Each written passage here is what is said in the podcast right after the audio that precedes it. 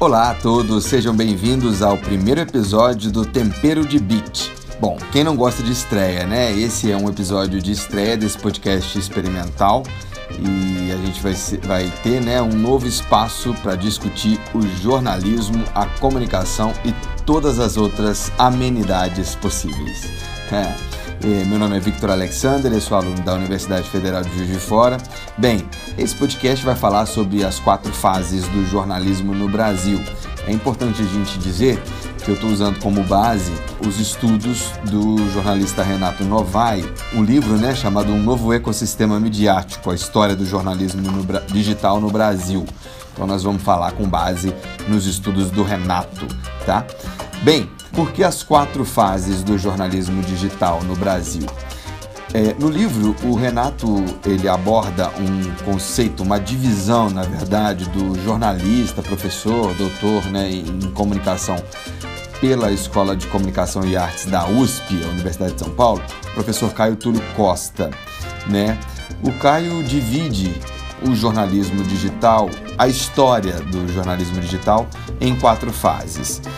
É, essas fases são a fase dos portais, a fase dos sites comerciais, a fase dos blogs e a fase das redes sociais. A gente tem uma quinta fase, mas que depois eu falo né, com vocês.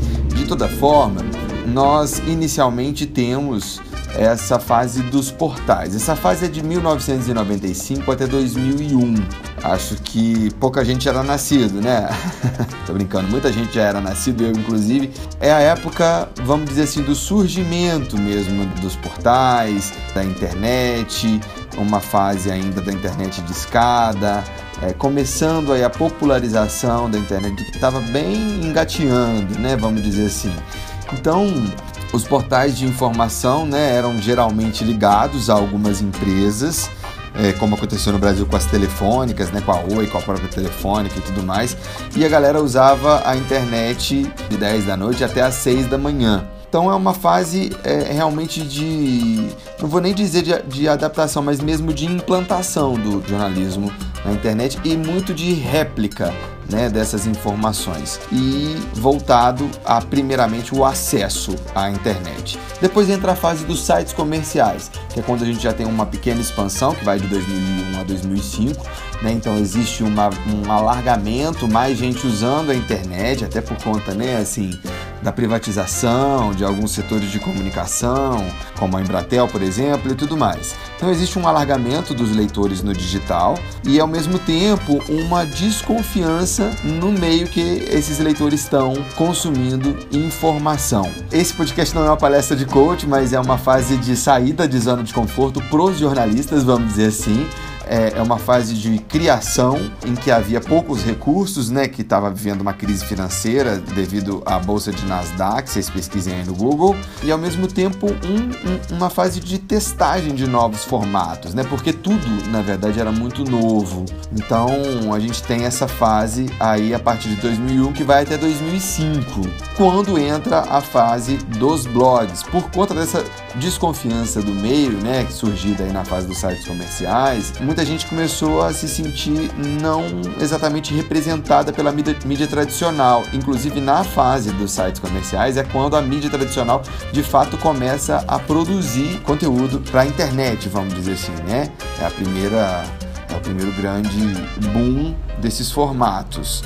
De uma certa forma, na fase dos blogs, né, de 2005 a 2010, essa fase é uma fase em que os jornalistas e as pessoas comuns, né, inclusive o primeiro blog né, que a gente tem registro é de uma gaúcha, da Viviane Vaz de Menezes, o blog chamava The Lights to Cheer.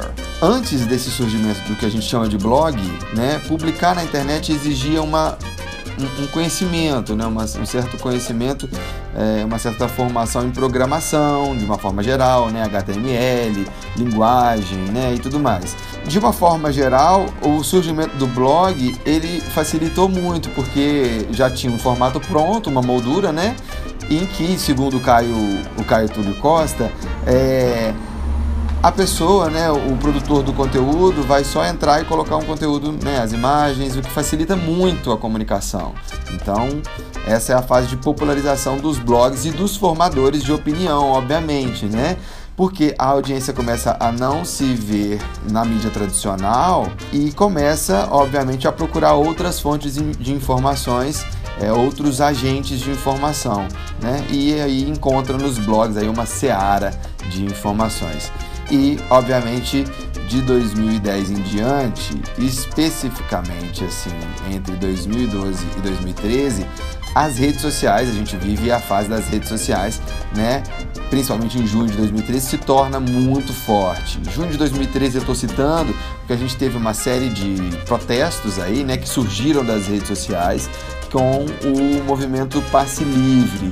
E é nessa época também que se forma a mídia ninja e também tem muita experimentação aí que ah, fugindo da, do discurso da mídia hegemônica, dos grandes veículos de informação que chamavam né, os protestos de junho de 2013 como baderna e uma série de outras coisas, né, defendendo aí a versão da polícia e tudo mais.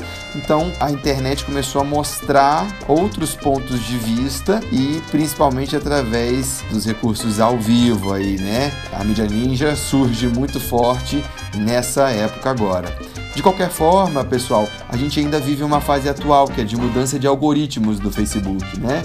Como eu disse anteriormente, que a gente ia falar brevemente sobre essa fase, tanto o Facebook quanto, quanto outras redes têm aí essa forma de produzir a informação, de produzir na verdade não, né?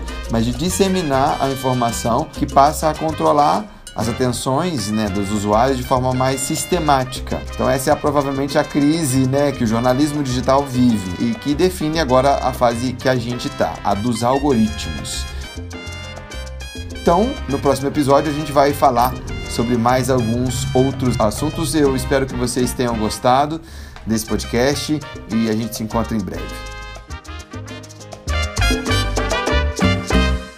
Esse é um podcast experimental para a disciplina de jornalismo digital da Faculdade de Comunicação da Universidade Federal de Juiz de Fora, lecionada pela professora Ana Maria Vieira Monteiro.